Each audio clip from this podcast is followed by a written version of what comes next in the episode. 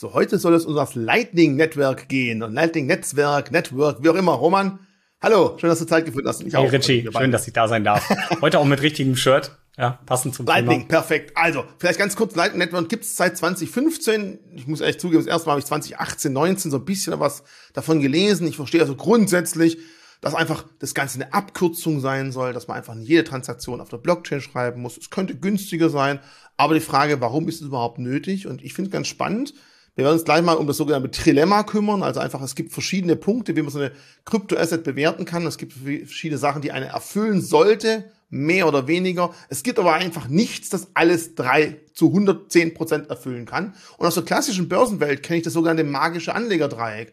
Wenn Sie irgendjemand von euch da draußen mal irgendein neues Geschäftsmodell anschaut, irgendwas kaufen will, irgendeine Investition tätig, gibt es da immer drei Punkte. Die Verfügbarkeit, wie schnell komme ich wieder ran? Die Rendite, was wird da versprochen und was kommt da wirklich an davon? Und einfach auch die Sicherheit. Und wenn ich irgendwo aktuell höre, ich krieg 50% Rendite, ich komme jeden Tag ran, dann muss mir klar sein, also allzu sicher kann das einfach nicht sein, sonst macht es ja jeder. Und jetzt mal Roman an dich, du bist ja ganz klar jemand, der für Bot, äh, Botcoin, Bitcoin stark eintritt, aber du musst ja auch zugeben, es gibt drei Punkte, von dem einer dieser drei Punkte Bitcoin nicht so gut erfüllt, wie es eigentlich sein könnte. Und dafür gibt es Lightning Network. Aber sprich mir vielleicht diese drei Punkte an, dass wir mal sehen, wo kommen wir denn eigentlich her? Warum braucht man sowas überhaupt? Genau, also ich denke, wir müssen da so ein bisschen in die Geschichte von Bitcoin schauen. Und ähm, so viel kann ich versprechen, der eine oder andere mag das Lightning-Netzwerk als lapidar, als ganz nette Nebentechnologie wahrnehmen. Tatsächlich ist Lightning eine unfassbar starke Technologie, die unser aller Leben noch berühren wird. Und ähm, wir sehen das auch gerade, dass Lightning einen extrem starken Aufschwung hat. Die Kanäle, die Liquidität innerhalb von Lightning, die steigt rasant an und das ist ein riesengroßes Thema. Aber wir wollen eben jetzt einmal in die Geschichte von Bitcoin schauen und uns überlegen, warum ist das überhaupt da und welche Probleme löst das Lightning-Netzwerk überhaupt für uns? Im Endeffekt ähm, gab es damals diese Thematik, ähm, wir müssen Bitcoin schneller machen. Ja, Bitcoin muss mehr Transaktionen abbilden können, weil diese sieben Transaktionen pro Sekunde, die Bitcoin in seiner Standardeinstellung, sage ich mal, hat, äh, die reichen einfach nicht aus. Das liegt daran, dass jeder Block in seiner Größe begrenzt ist. Und es ist jetzt nicht so, dass die ganzen anderen Kryptowährungen technologisch einfach so viel schlauer sind und die Bitcoiner alle, ich sag mal, zu blöde sind, diese Lösung einzubauen, sondern es gibt einen ganz gewissen Grund, dass sie gesagt haben, äh, nein, wir wollen diese Lösung gar nicht einbauen, weil das sind keine guten Lösungen. Und die sind deswegen nicht gut, weil sie eben, wie du das gut schon beschrieben hast, in diesem Trilemma zu Problemen führen, die Bitcoin sich nicht erlauben kann, als das Weltgeld, als ja, so wie die Bitcoin-Vision ist das letzte Geld der Menschheit. Ja? Also wenn Bitcoin tausend Jahre noch funktionieren soll, dann muss es ein möglichst robustes Gewand haben und nicht ein möglichst schnelles Gewand. Und das ist einfach wichtig. Denn, wie du schon gut auch gesagt hast, sowas wie dieses Trilemma, das erfüllt eben ein äh, oder zwei Seiten dieses Dreiecks, aber die eine mindestens, die wird dann hinten runterfallen. Und meistens fällt dadurch auch eine andere mit runter. Aber wir haben eben die Dezentralität, wir haben die Sicherheit und wir haben die Skalierbarkeit. Und die Skalierbarkeit heißt, naja, wenn wir die hochschrauben und irgendwann super viele Transaktionen innerhalb des Netzwerks abbilden können, dann können wir irgendwann nicht mehr die Sicherheit und die Dezentralität zur gewährleisten, äh, zur Verfügung stellen. Und es fängt an, weil die Dezentralität verloren geht geht dadurch die Sicherheit verloren. Die Dezentralität ist ein Part an Sicherheit, weil du eben nicht nur einen Knotenpunkt angreifen musst mhm. oder eine Person alles kontrolliert. Und wenn das aber so ist, dann hast du so ein Single Point of Failure. Das heißt, auch die Sicherheit fällt in dem Moment. Und ich halte es immer wieder hoch. Das ist kommt Bitcoin Full Node. Ja, die, die muss kommen, ja, die muss kommen. Und dass ich das auf so einem kleinen Gerät hier betreiben kann, liegt daran, dass die Bitcoin-Blockchain sich langsam weiterentwickelt. Und es gibt verschiedene Möglichkeiten, mehr Transaktionen abzubilden. Zum Beispiel, dass man sagt, hey, so alle vier Jahre machen wir einen Schnitt in der Blockchain, schreiben uns auf, wer was zu diesem Zeitpunkt besitzt und alle alten Informationen schmeißen wir weg. Wir prunen die alten Informationen weg. Das könnte aber dazu führen, dass halt irgendwo ein Inflationsbug ist und man den nie wieder feststellen kann. Also für das letzte Geld der Menschheit ganz, ganz schlecht, ja, weil dann weiß man nie, was ist in der Vergangenheit passiert, äh, wie sind da die Besitzansprüche wirklich, wie sollten sie sein. Ähm, kann man machen, ja, ist aber langfristig eben gefährlich. Es gibt Kryptowährungen, die das machen, wie gesagt, langfristig hochfragwürdig. Das nächste wäre, wir machen die Blöcke einfach immer größer. Und dann muss man sich klar machen, hey, Bitcoin hat jetzt einen 1 MB Block beziehungsweise mit Anhang 4 MB große Blöcke alle 10 Minuten maximal. Und andere Kryptowährungen haben halt gesagt, ja, wir machen jetzt 10 MB große Blöcke. Oder wir machen alle zwei Minuten einen Block. Ja, wir, wir bringen eben mehr Geschwindigkeit da rein. Und das führt zu neuen Problemen. Gehen wir mal von dieser großen Blockthematik aus. Da müssen wir uns klar machen, dass zehnmal so viele Transaktionen auch bei weitem noch nicht reicht, um weltweit alle Transaktionen abzubilden. Auch nicht hundertmal so große Blöcke. Also wir würden wahrscheinlich später von Terabyte-Blöcken alle zehn Minuten reden. Und jetzt muss man sich überlegen, wer ist in der Lage, alle zehn Minuten ein Terabyte Daten zu schreiben, wenn Bitcoin mal wirklich das Geld der Welt sein sollte. Nicht unbedingt Nur noch ich, große Dienstleister. Unternehmen und Staaten wahrscheinlich, die was können. Und dann haben wir wieder das Problem. Richtig. Und die sind dann auch dein Knotenpunkt in dieses Netzwerk. Und dann gab es damals zwei Lager in dieser Bitcoin-Welt. Ähm, das war rund um 2018. Äh, das war Roger Ver äh, und Craig Wright. Die haben damals noch zusammengearbeitet. Und die haben gesagt, hey, Bitcoin muss schneller werden. Und die haben das sogenannte New York Agreement gegründet. Und dieses New York Agreement ist ein, ein Zusammenschluss damals von der gesamten Industrie rund um Bitcoin gewesen. Also von Bitmain, den Mining-Hersteller, über ähm, ja sowas wie Ledger war dabei, die DCG Digital Currency Group, Cointelegraph, also wirklich alle großen Unternehmen waren mit am Start und haben dafür gekämpft, wir wollen große Blöcke haben. Nun, und jetzt ist halt die Frage, wie entscheidet das Netzwerk, welche Updates kommen sollen? Ja, im Zweifelsfall mache ich das, oder? Ich als Nutzer sage, ja, passt mal auf, liebe Miner, Miner, ihr seid mein Dienstleister. Weil wenn ich dieses Netzwerk nicht nutze, dann meint ihr ein Netzwerk, was keiner nutzt. Also wir als Nutzer geben den Minern vor, wie unser Netzwerk designt sein soll. Ja, und die Miner, die wurden halt von der DCG und von allen mehr oder weniger gedrängt, macht mal große Blöcke. Und da haben die User angedroht, hey, wenn ihr das macht, machen wir einen sogenannten UASF, ein User Activated Soft Fork. Dann stellen wir unsere Knotenpunkte so ein, dass wir eure Blöcke nicht mehr annehmen. Dann ist vorbei. Dann meint ihr ein Netzwerk, was keiner mehr benutzt. Und diese Androhung reichte aus, dass die Miner gesagt haben, okay, dann machen wir es nicht. Weil im Zweifelsfall ist es eher gut, dass das Netzwerk sich nicht weiterentwickelt, als dass man gezwungenermaßen ein Update bringt, was alle Teilnehmer aus dem Netzwerk ausschließt, die eben dieses Update nicht installieren. Weil man nur dann gewinnt, wenn alle an einem Strang ziehen. Und Bitcoin ist eben deswegen so resilient, weil es sich möglichst langsam weiterentwickelt und möglichst stabil bleibt. Und wie gesagt, nicht, weil man sagt, ja, wir könnten das Netzwerk nicht schneller machen. Das kann man, aber das geht immer, auch bei allen anderen Kryptowährungen, auf Kosten der De Dezentralität. Und wenn es nicht im ersten Moment ist, dann zumindest langfristig, wenn die Nutzung immer größer wird. Ja, und die Antwort ähm, im Endeffekt der Bitcoiner war, wir wissen ja, Bitcoin ist ja in dieser Form nicht dafür zu gebrauchen, damit jeder sein Kaffee auf dem Mainlayer bezahlt. Aber dafür war dieser Mainlayer auch nie gedacht. Der Mainlayer ist dazu da, dass jeder die Menge des monetären Gutes überprüfen kann und in letzter Instanz Zugriff auf dieses monetäre Gut hat. Ja, und das ist auch schon eine riesengroße Verständnisfrage, was diese Blockchain überhaupt soll, weil die Blockchain ist gar nicht dafür da, jede Einzeltransaktion abzubilden. Das kann sie gar nicht in dezentraler Form. Und wenn sie das nicht dezentral kann, dann brauchen wir keine Blockchain nutzen, weil es ist einfach eine ineffiziente Technologie für die Transaktionsabwicklung. Also könnten wir solche zentralen Entwicklungen auch viel besser in eine lokale Datenbank schreiben. Ja, und im Endeffekt hat man deswegen das Lightning-Netzwerk, weil man diese Transaktionen, die nicht dort notwendig sind, auslagern kann jetzt in eine weitere Netzwerkebene, in ein ganz neues Netzwerk. Das heißt, im Hauptnetzwerk haben wir die Haupttransaktion und diese Transaktionen, die sind dafür da, um im Lightning-Netzwerk einen Zahlungskanal zu öffnen, in dem Tausende, Hunderttausende oder Millionen von Transaktionen passieren. Mhm. Und jetzt auch noch mal einen Schritt auf die ganzen Bitcoin-Kritiker, die immer ganz schlau ausrechnen, hey, schau mal, eine einzige Bitcoin-Transaktion, womit man seinen Kaffee bezahlt, braucht so viel Strom wie sieben Millionen Haushalte. Der Kaffee ja. ist kalt und du musst ja drei Blöcke warten, bis es ganz sicher ist und dann sind es ja schon 30 Minuten. Nee, will ich richtig. gar nicht. Ja, das hört man natürlich auch mal wieder, aber das ist schon richtig. Dafür ist es halt nicht unbedingt gemacht. Genau, also was, was diese ganzen Kritiker nämlich vergessen ist, dass eine Transaktion im Hauptnetzwerk Millionen von Transaktionen in Lightning bedeuten kann. Weil teuer wäre wahrscheinlich. Aktuell Kaffee, weiß nicht, vier Euro plus fünf bis zehn Euro Transaktionskosten im Main-Netzwerk. Ich glaube, das wird einfach nicht funktionieren. Und ich denke mal auch, wir wissen alle, es gibt Länder, die nutzen Bitcoin als Zahlungsmittel. Auch wenn es manchmal bei der Presse nicht ganz so durchgeht, die zahlen ja auch nicht über den Main-Layer irgendwelche Sachen, sondern ist ja, das ist vielleicht ganz böse, da ist ja schon El Salvador die Petrischale, wo Lightning Network in einer großen Studie mal durchgetestet wird, wenn man so sehen möchte. Absolut. Und vielleicht muss man auch dazu noch sagen, aktuell ist es sogar günstig genug auf dem Main Layer, ja. dass man einen Kaffee damit bezahlen könnte. Oh. Aber in den Phasen, wo halt der Hype da ist und viel Nutzung ist und ich sag mal, wenn man sich die historische Entwicklung von Bitcoin anguckt, werden es mehr, nicht weniger Nutzer. Und das heißt, ähm, irgendwann kommt man aber an den Punkt, da kosten eine Transaktion immer fünf bis zehn Euro. Ja, das muss einem dann klar sein. Vielleicht noch ganz kurz an alle, die vorgehört haben, sieben Transaktionen pro Sekunde ist ja nicht so, wenn ihr dann da steht und ihr seid nicht dran, dann fallt ihr hinten runter. Das ist einfach, jeder Transaktion, der eine Transaktion tätigt, kann sagen, wie viel ist er denn bereit, für die Transaktion zu zahlen, in Anführungszeichen. Und ganz klar, wenn man halt geizig ist, dann muss man halt warten, bis irgendwann das Netzwerk nichts zu tun hat. Die Miner sagen, jeder, der will, kann rankommen. Und wenn das Netzwerk sehr stark belastet ist, dann werden die Miner natürlich auch erstmal die Transaktionen herannehmen, wo sie am meisten in Anführungszeichen dran verdienen. Und häufig natürlich die, die größere Blöcke transferieren wollen, die können sie auch mal leisten, also nicht prozentual, aber real mehr Tipp mitzugeben, wenn wir es so nennen möchten, für einen Kaffee.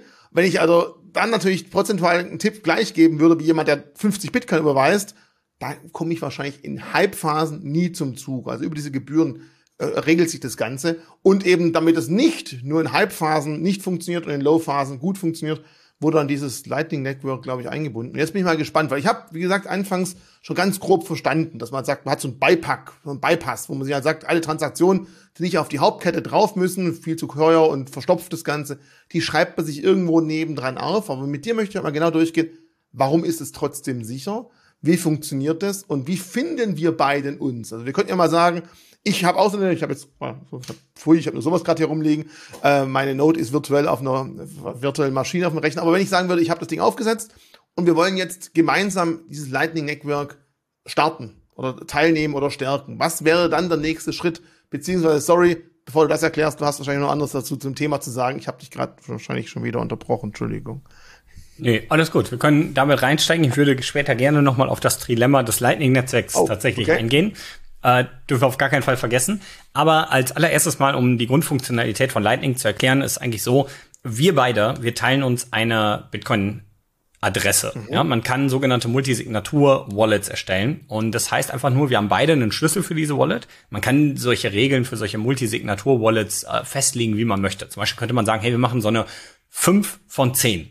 Dann gibt es 10 Schlüssel, mit denen man äh, Zugriff auf diese Wallet hat, aber keiner kann das alleine, sondern es müssen sich fünf diese Schlüssel zusammenfinden. Ist auch egal, welche von diesen fünf, aber fünf müssen sich zusammenfinden. So könnte man zum Beispiel für ein großes Unternehmen Schlüssel im Unternehmen verteilen, dann ist die Gefahr nicht da, dass einer alle Bestände klaut und dass immer gewisse Personen zusammenkommen müssen. In der Familie könnte man das machen, aber ganz wichtig, gehen jetzt, sagen wir mal, sechs dieser Schlüssel verloren, es gibt nur noch vier, dann kommst du nie wieder an die Funds dran. Das muss klar sein. Ne? Und da kann man solche Konzepte eben bauen. Man kann aber auch ein Konzept bauen, das heißt einfach, wir haben ähm, eins von zwei Schlüsseln. Das heißt, es gibt zwei Schlüssel, du hast einen, ich habe einen, und wir können beide auf beide Währungen in unserer Adresse zugreifen.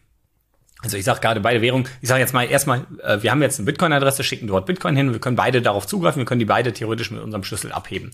Das ist im Endeffekt ein Lightning-Kanal, weil die Besonderheit jetzt ist, ähm, auf dieser Adresse liegen Werte und diese Werte, solange die da liegen, sind ein Kanal zwischen uns beiden, auf den beide theoretisch Zugriff haben. Mhm. Jetzt ist aber der Punkt, dass wenn wir eine Lightning-Transaktion machen, du trotzdem nicht einfach wahllos das ausgeben kannst, was ich eingezahlt habe von meiner Seite.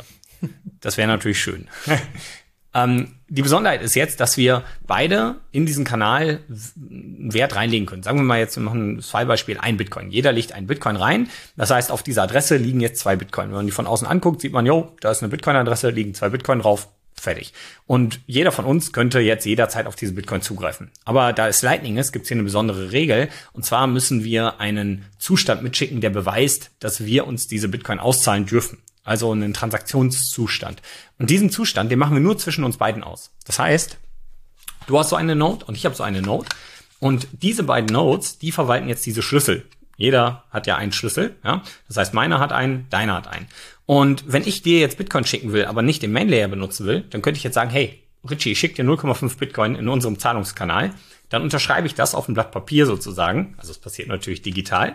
Und wir beide merken uns das beide von uns haben die Unterschrift, die ich mit meinem privaten Schlüssel gesetzt habe, die Signatur. Mhm. Und wir beide haben vorliegen, hey, schau mal, das Verhältnis, wer was besitzt in unserem in unserer äh, Transaktion, das ist jetzt verändert. Roman besitzt jetzt auf seiner Seite noch 0,5 Bitcoin, Richie besitzt jetzt auf seiner Seite 1,5 Bitcoin. Mhm. Und Roman hat das unterschrieben, Richie hat das unterschrieben.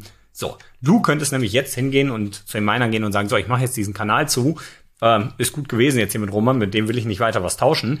Äh, ich darf mir 1,5 Bitcoin auszahlen, hier ist der Beweis. Roman hat mir die rübergeschickt. Ich habe es unterschrieben, er hat unterschrieben und ähm, Roman darf sich dann jetzt noch 0,5 Bitcoin auszahlen. Ja, das ist das, was er sich auszahlen darf mit seinem Schlüssel. Punkt. Ja, und das ist im Endeffekt, was hier passiert. Jetzt merkt man schon, ja, das ist super. Jetzt können wir mit uns beiden ständig ja, Transaktionen austauschen. Ja, und wenn wir ständig ins Kino gehen und mal der eine, mal der andere bezahlt und so, dann machen wir immer wieder hin und her und lassen diesen Kanal einfach für ewig und immer offen. Mhm. Ja, dafür brauchen wir gar keine Bitcoin-Transaktionen mehr machen. Aber so funktioniert unsere Gesellschaft ja nicht. Wir machen ja Zahlungen mit allen möglichen Menschen da draußen. Und das ist natürlich dann so ein bisschen, hm, man will ja jetzt nicht mit jedem Café, ja, stell sich jetzt mal vor, man macht so einen Tagesausflug äh, in eine entfernte Stadt, ist jetzt da, geht jetzt in ein Café und sagt, ja, ja, ein Kaffee mit Bitcoin bezahlen, das macht ja keinen Sinn auf dem Main Layer, kein Problem, mache ich mit dem Kaffeebetreiber äh, einfach einen Kanal auf. Jetzt mache ich wieder eine Bitcoin-Transaktion, um danach den Kaffee günstig zu bezahlen, macht keinen Sinn. Ja, das ist auf jeden Fall nicht der Way, wie Lightning funktioniert. Tatsächlich funktioniert es anders. Du, Richie, ähm, du hast jetzt äh, einen Kontakt und dieser Kontakt ist Gastronom. Und dieser Kontakt hat auch so eine Lightning Note. Und du hast jetzt zu mir diesen Kanal, wir haben beide einen Bitcoin drin liegen und zu ihm hast du auch einen Kanal, wo ein Bitcoin drin liegt. Und dieser Gastronom wiederum hat einen Kanal zu diesem einen Restaurant in dieser einen Stadt äh, oder diesem Café, wo auch ein Bitcoin drin liegt. Das heißt, wir haben jetzt auf einmal theoretisch schon mal eine gedachte Route von mir zu dir, von dir zu dem Gastronom und von dem Gastronom zu diesem Café. Und jetzt könnte ich dir sagen, pass mal auf, Richie, ich schicke dir jetzt mal einen halben Bitcoin, das kostet der Kaffee, ist ein sehr teurer Kaffee. Ich schicke dir jetzt einen halben Bitcoin. Bitte ähm, schick den auf dieser Route weiter bis zu dem Café. Das heißt, ich schicke ihn dir auf unserer Seite. Auf unserer Seite habe ich jetzt noch 0,5 Bitcoin, du hast 1,5 liegen. Jetzt auf der Seite, wo du ein Bitcoin und der Gastronom Moment, Moment, ein Bitcoin ich habe haben. vor von dir schon halb bekommen. Du hast jetzt keine Bitcoins mehr und ich habe zwei. Theoretisch habe ich jetzt keinen mehr. Ich habe den Zustand Okay, zurückgesetzt. gut, wir haben wieder verdammt. beide, ich bin wieder davon ausgegangen, dass wir wieder beide einen haben. Ja? Das, das erste Fallbeispiel war abgeschlossen.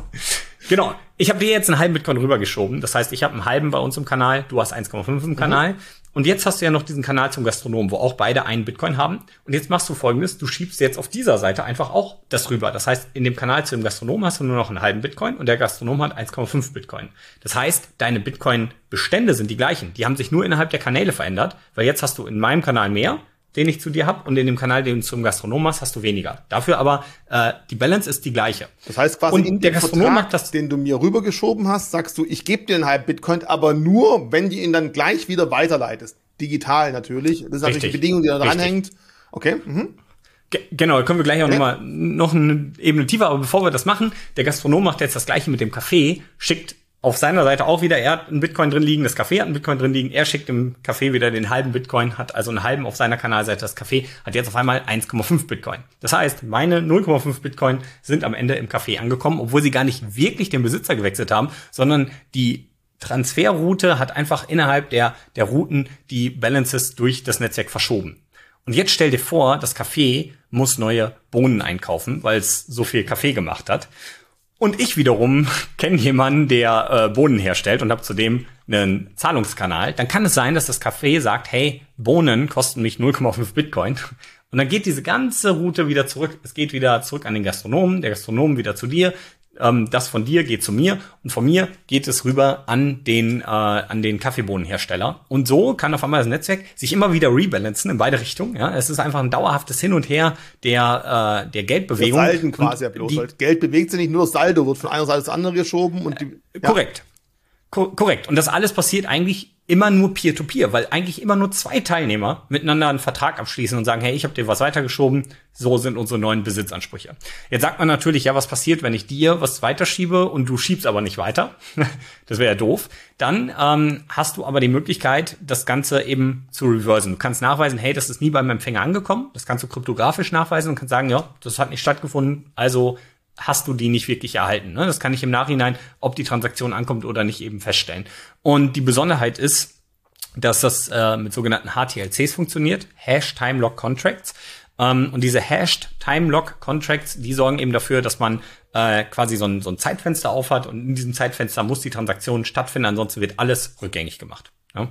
Und dieses Zeitfenster ist halt sehr schnell. Also so eine Lightning-Transaktion, die ähm, funktioniert technisch gesehen, also wirklich jetzt ohne das Abscannen von dem QR-Code, wo ich es hinschicken will oder so, äh, ist diese Übertragung in wenigen Millisekunden vollstanden. Also das ist wirklich schneller als eine PayPal-Transaktion. Es gibt ja viele, die das mittlerweile machen, Geschäfte, die PayPal und Lightning anbieten. Da geht man hin, nimmt zwei Handys, will bei beiden eine Zahlung machen und die Lightning-Transaktion ist schneller durch wie die PayPal-Transaktion. Und das, obwohl PayPal ja ein komplett zentraler Service ist und Lightning ja in dieser Form ein dezentraler, ein Peer-to-Peer-Service. Und das macht es so besonders, weil auf einmal haben wir zig Transferrouten und zig Transaktionen durchgeführt und haben dafür das Netzwerk nur ein einziges Mal in Form einer initialen Bitcoin-Transaktion belastet, wo wir so einen kan Zahlungskanal aufgemacht haben. Und theoretisch könnte dieser Kanal jetzt für ewig und immer aufbleiben. Ne? Dann haben wir Rebalances in beide Richtungen. Wir können in beide Richtungen irgendwie Funds durch die Weltgeschichte schicken. Das kommt auch immer wieder bei uns an. Aber die Menge, die maximal bei uns ankommen kann, ist halt natürlich die Menge,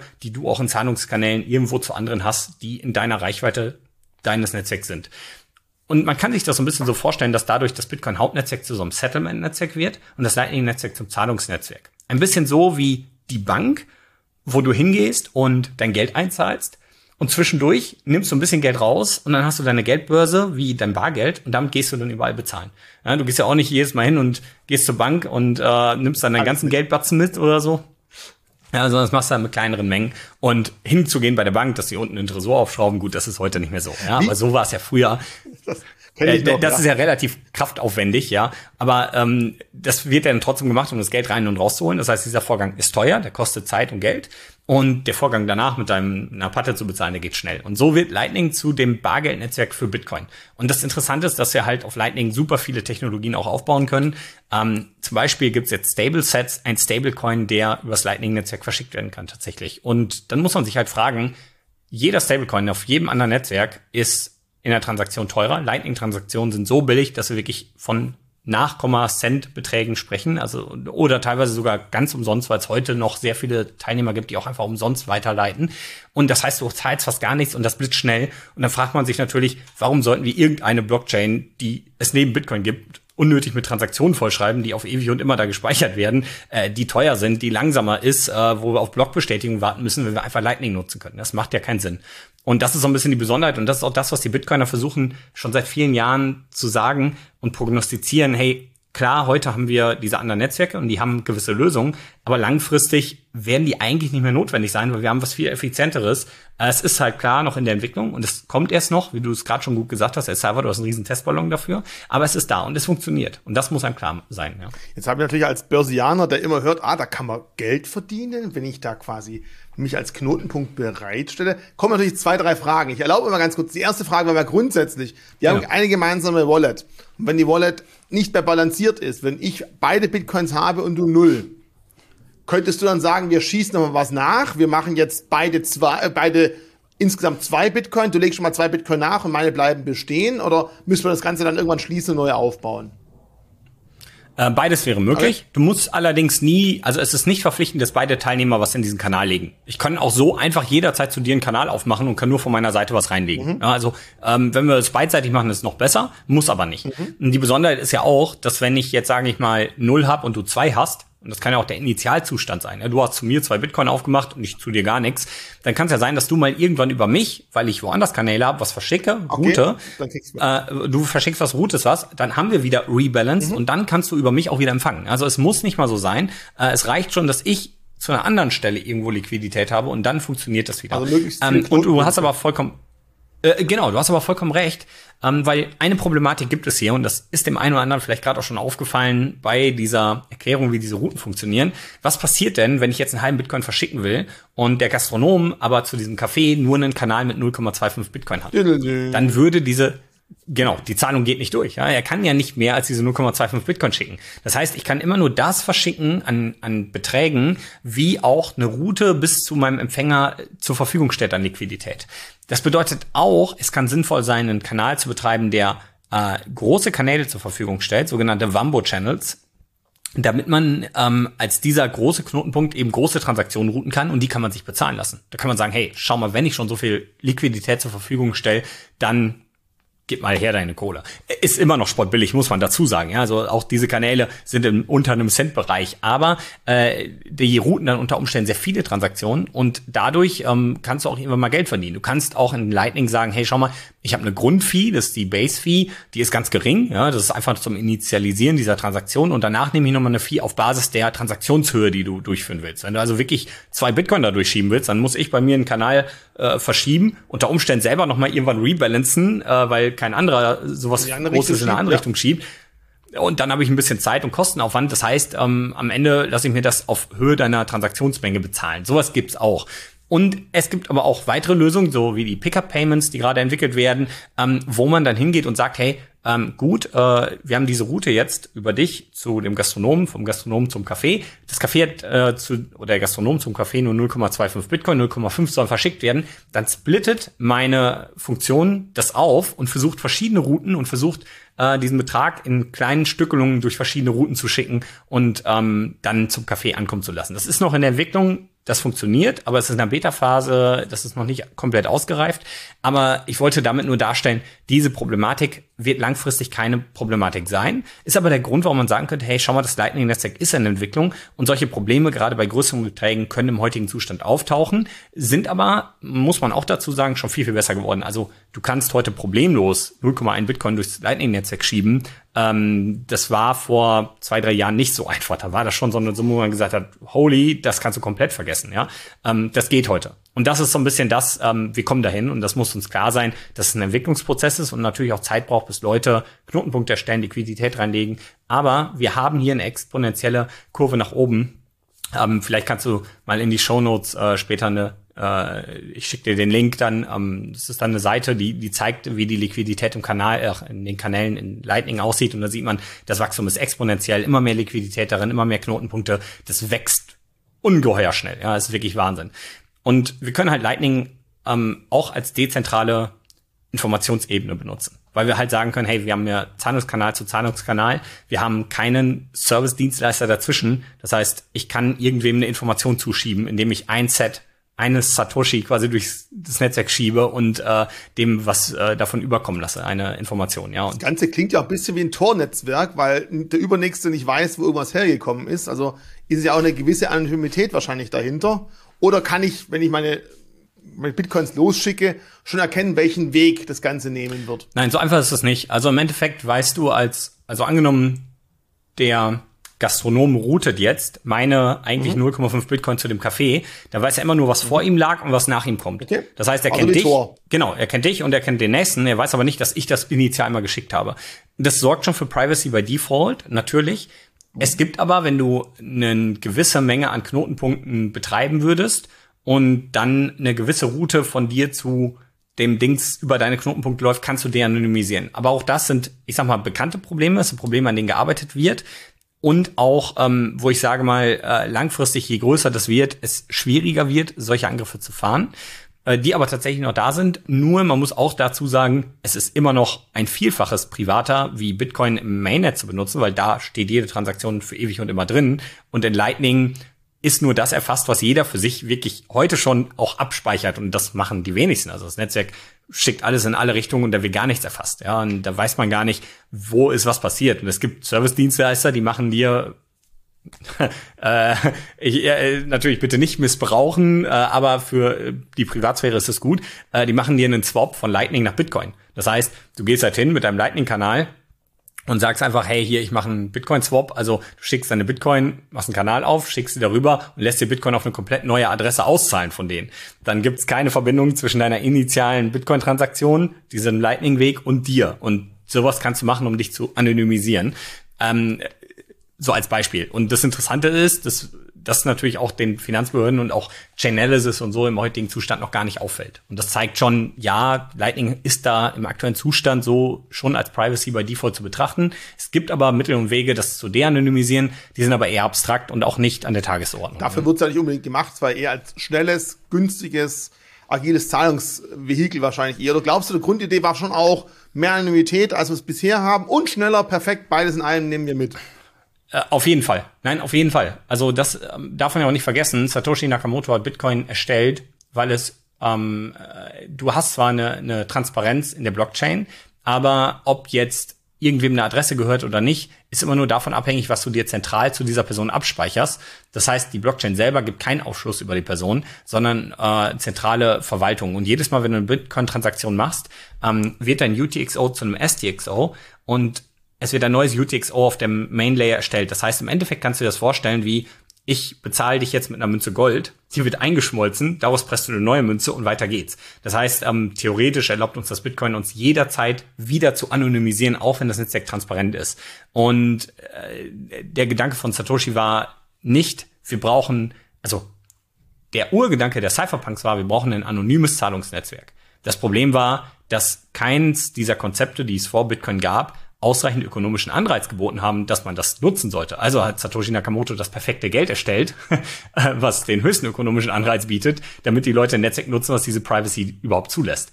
Und Lightning ist halt einfach nochmal diese Privacy übertragen in den Zahlungsbereich und zwar auf einer Ebene, die noch viel, viel höher ist als Bitcoin, weil du eben keine in einer Blockchain festgeschriebene äh, Transaktionshistorie hast. Ja. Jetzt noch ganz kurz. Und auch, auch nur einen Teil dieser Route kennst. Noch ganz kurz zum Erstellen der Node. Ich kann also beim Erstellen, wenn ich sage, ich möchte Teil des Lightning-Netzwerkes werden, ich möchte einen kleinen Knotenpunkt erstellen, kann ich selber muss ich erstmal irgendjemanden kennen, mit dem ich so ein Ding überhaupt aufmache. Das ist der erste Punkt.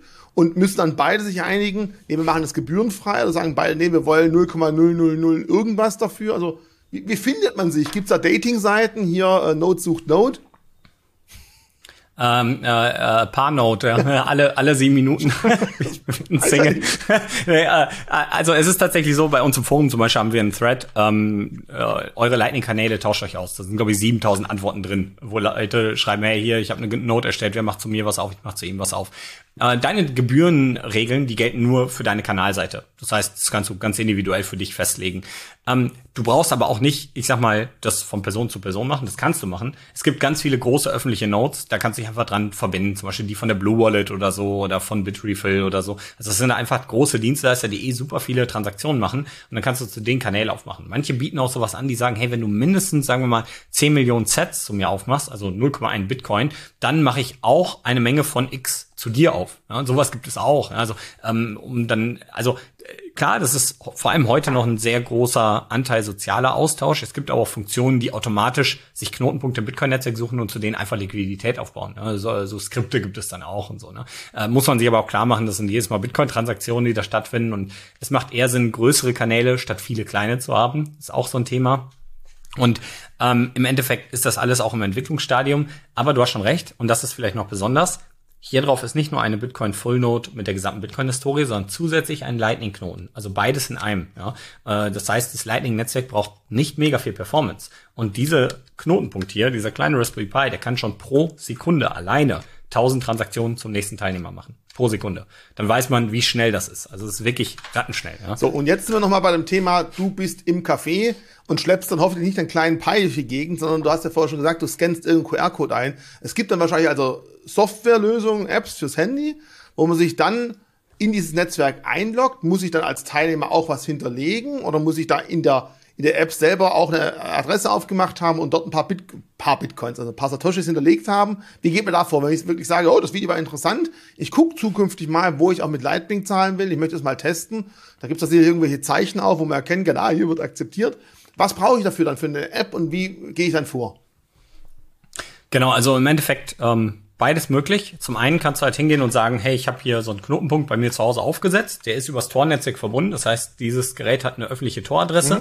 Mhm. In meinem Telefon sage ich, hey, ähm, ich habe eine eigene Full Node, das ist die Adresse dazu, okay. dann gibst du noch dein Passwort ein, dann bist du verbunden dazu und dann kannst du im Geschäft natürlich übers Netzwerk, äh, übers Internet mit deinem Handy, deinem Knotenpunkt zu Hause den Befehl geben, hey, schick dem äh, Café an die Node ähm, deine äh, deine Sets, ja, also schieb das rüber.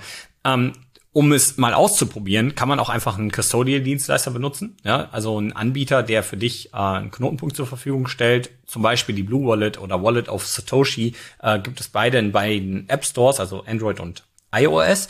Und ähm, du kannst bei denen auch deine eigene Note hinterlegen. Du kannst aber auch einfach die Note des jeweiligen Anbieters benutzen. Und das bedeutet, du hast natürlich einen Zahlungsdienstleister, der für dich aufpasst, aber ähm, du musst ja auch keine Millionen da reinlegen. Das heißt, ne, das ist ja nicht wie in unserem Bankensystem, wo du immer, wenn du äh, im Bankenbereich bist und digitale Zahlung machst, dein Geld A bei der Bank verwahrst und B auch noch über zentrale Dienstleister verschickt, sondern du hast bei Bitcoin dein Hauptstash, sagen wir mal Hauptnetzwerk, das ist dein mhm. privates.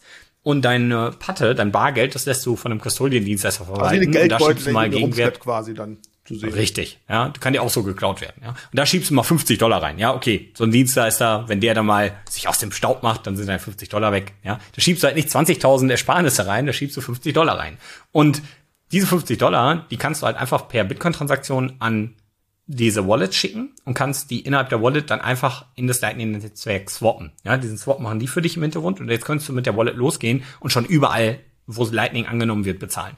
Und das ähm, funktioniert gerade dann gut, um das mal Leuten zu zeigen oder wirklich deinen Bitcoin einfach in einem günstigen, schnell verfügbaren Rahmen zu haben. Und dann kannst du auch mehrere Dienstleister nutzen. Und die Besonderheit ist hier, das muss einem vielleicht klar werden, dieser Dienstleister kennt dich auch nicht. Der weiß nicht, wer du bist. Ja, also der stellt zwar die Infrastruktur zur Verfügung, du bist aber immer noch ein anonymer User. Es kam eine Bitcoin-Transaktion, die wurde geswappt in Lightning, fertig. Du kannst auch Lightning empfangen damit. Ähm, und das, und das muss man auch dazu sagen, gibt's schon, und das ist die Zukunft, äh, in die nächste Entwicklungsstufe.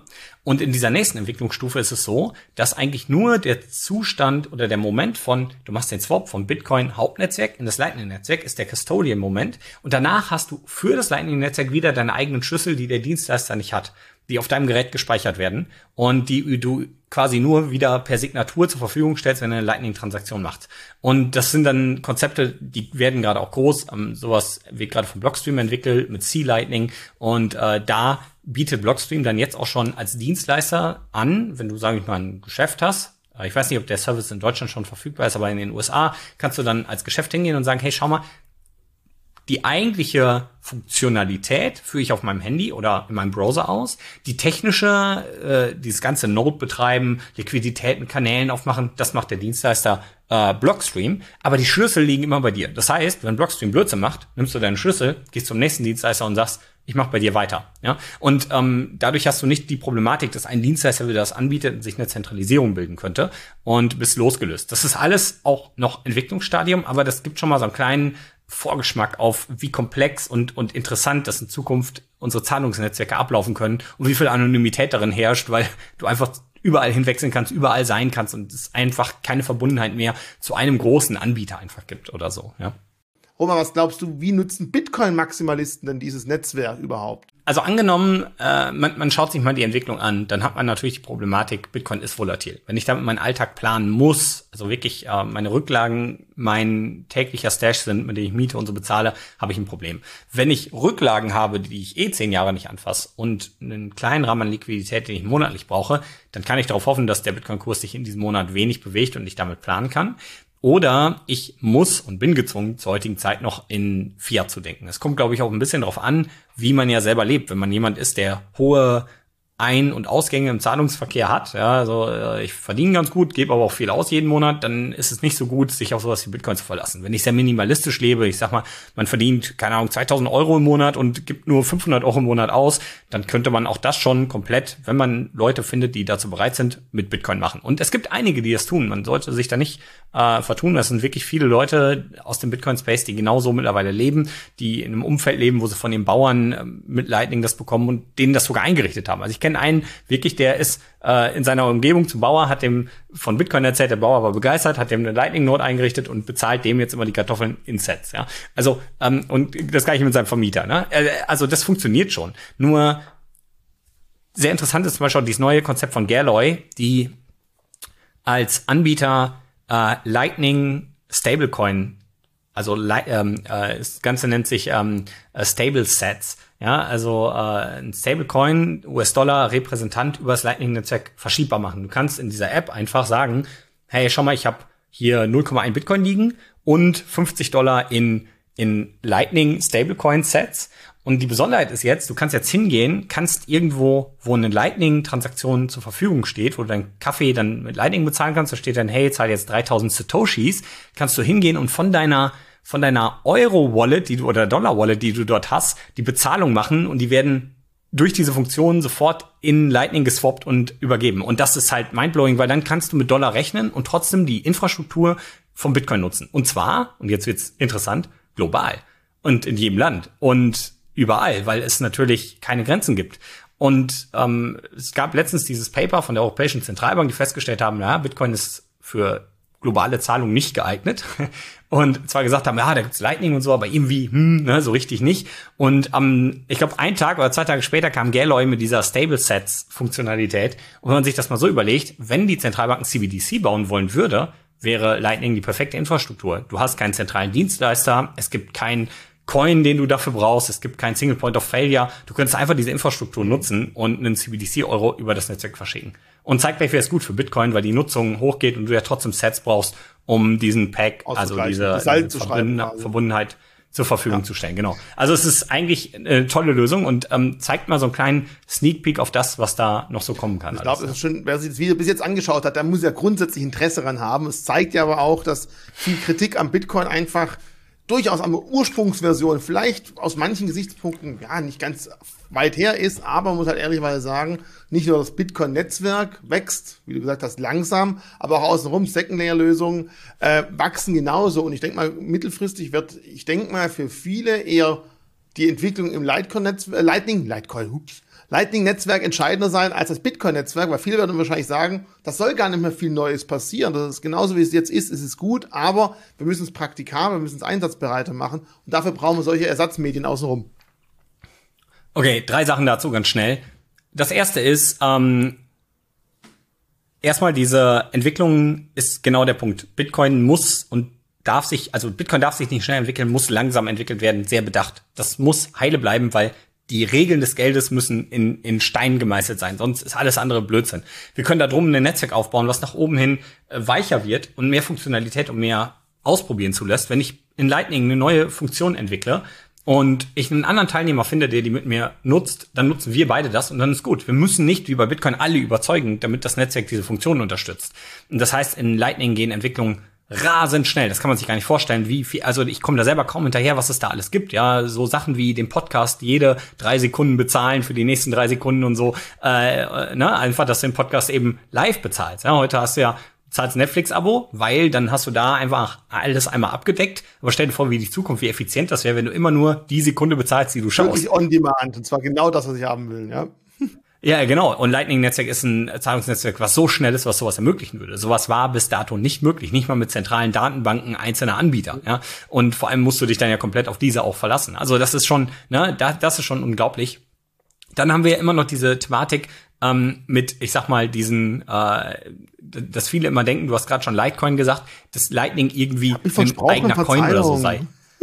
Nee, das, das ist super gut, weil das passiert vielen. Die denken wirklich, die, die schreiben mir dann, Herr Roman, äh, aber irgendwie, das ist ein Kurs so abgestürzt. Und ich denke mir, hä, wovon redet der? Und dann gucke ich auf CoinMarketCap, dann hat halt irgendwer einen Shitcoin erstellt, der einfach Lightning Bitcoin heißt, ja, oder Lightning Coin heißt oder so. Das, und Leute denken, sie müssten den kaufen. Ja, das stimmt aber nicht. Das Lightning-Netzwerk ist Bitcoin, ja. Es ist nur eine Transportebene für Bitcoin. Ja, das sind ganz normal Bitcoin.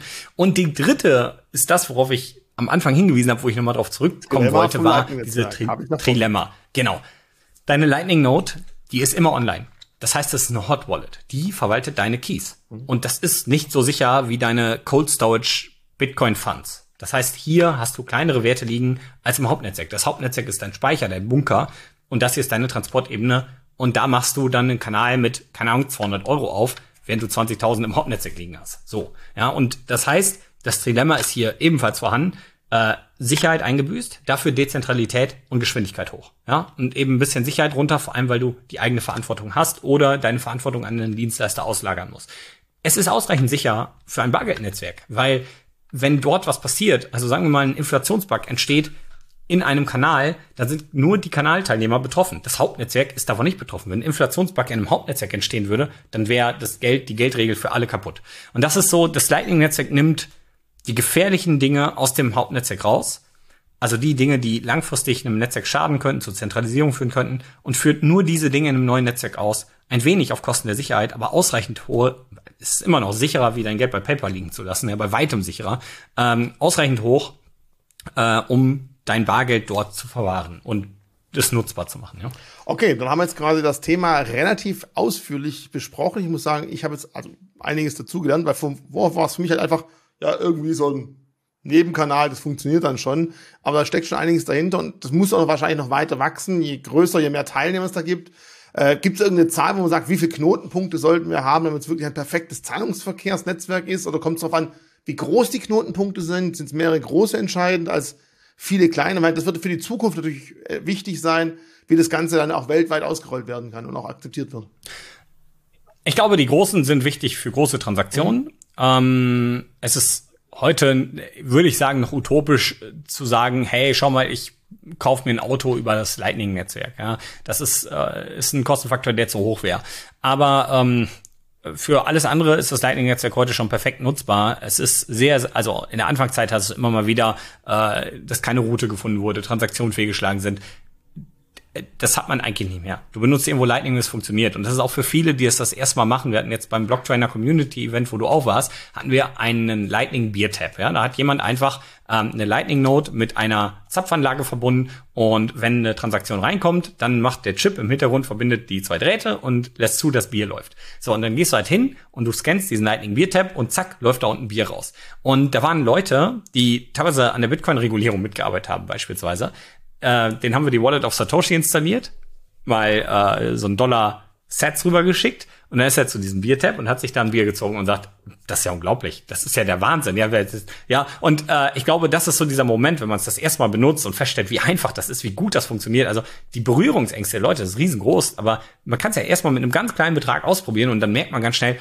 okay, das ist richtig cool und das funktioniert heute schon richtig gut. Viele kleine Kanäle brauchen wir, um eine Dezentralität zu gewährleisten und das ist das Gute bei Bitcoin. Es lässt uns immer die Entscheidung, das zu tun. Wir müssen es nicht, aber wir können. Und das ist wichtig. Und große Kanäle sorgen eben dafür, dass wir auch große Zahlungen abwickeln können und dass wir gute Routing-Punkte haben, die funktionieren. Die Gefahr ist natürlich, dass sich irgendwann mal eine Art Zentralisierung bei diesen Kanälen bildet.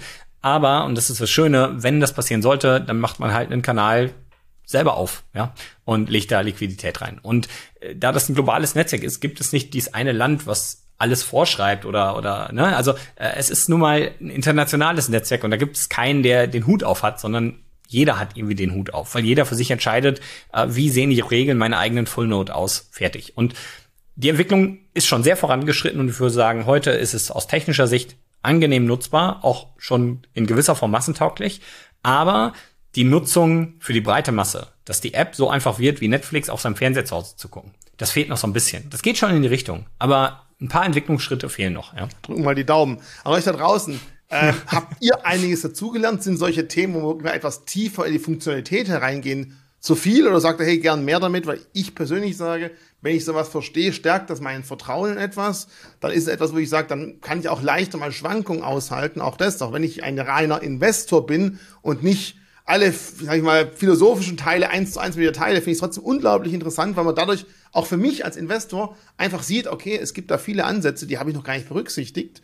Und ähm, dementsprechend kann ich dann doch leichter auch mal Schwankungen jetzt oder in den letzten Monaten locker aushalten. Gebt einfach mal Kommentare her, aber öfter auch sowas gehen sollen, wirklich mal ins Detail. Ich fand's super spannend, super interessant. Roman, für dich wahrscheinlich zum hunderttausendsten Mal das gleiche Thema erklärt. Trotzdem vielen Dank, dass du es nochmal gemacht hast. Also Richie, ganz ehrlich, Lightning ähm, wird noch relativ häufig nachgefragt. Wird jetzt mehr. Mhm. Du bist der zweite äh, jetzt in, innerhalb der letzten zwei Wochen, aber äh, tatsächlich ein Thema, über das ich noch bisher eher seltener spreche. Und es wird jetzt mehr und das ist auf jeden Fall frisch und macht noch Spaß. Ähm, genau, wenn euch das Thema interessiert, einfach mal schauen. Also auch bei uns haben wir unfassbar viele Inhalte dazu, wo das nochmal im Detail erklärt wird, man dazu nachlesen kann und so. Und äh, ja, und vergesst hier natürlich nicht Abo dazulassen für weitere spannende Fragen von Richie zu mir und Diskussionen, die wir führen werden. Ja. Dankeschön, Jetzt dass ich da bin. Ich einfach als Schlusswort stehen lassen. Dank dir. Ciao. Ciao.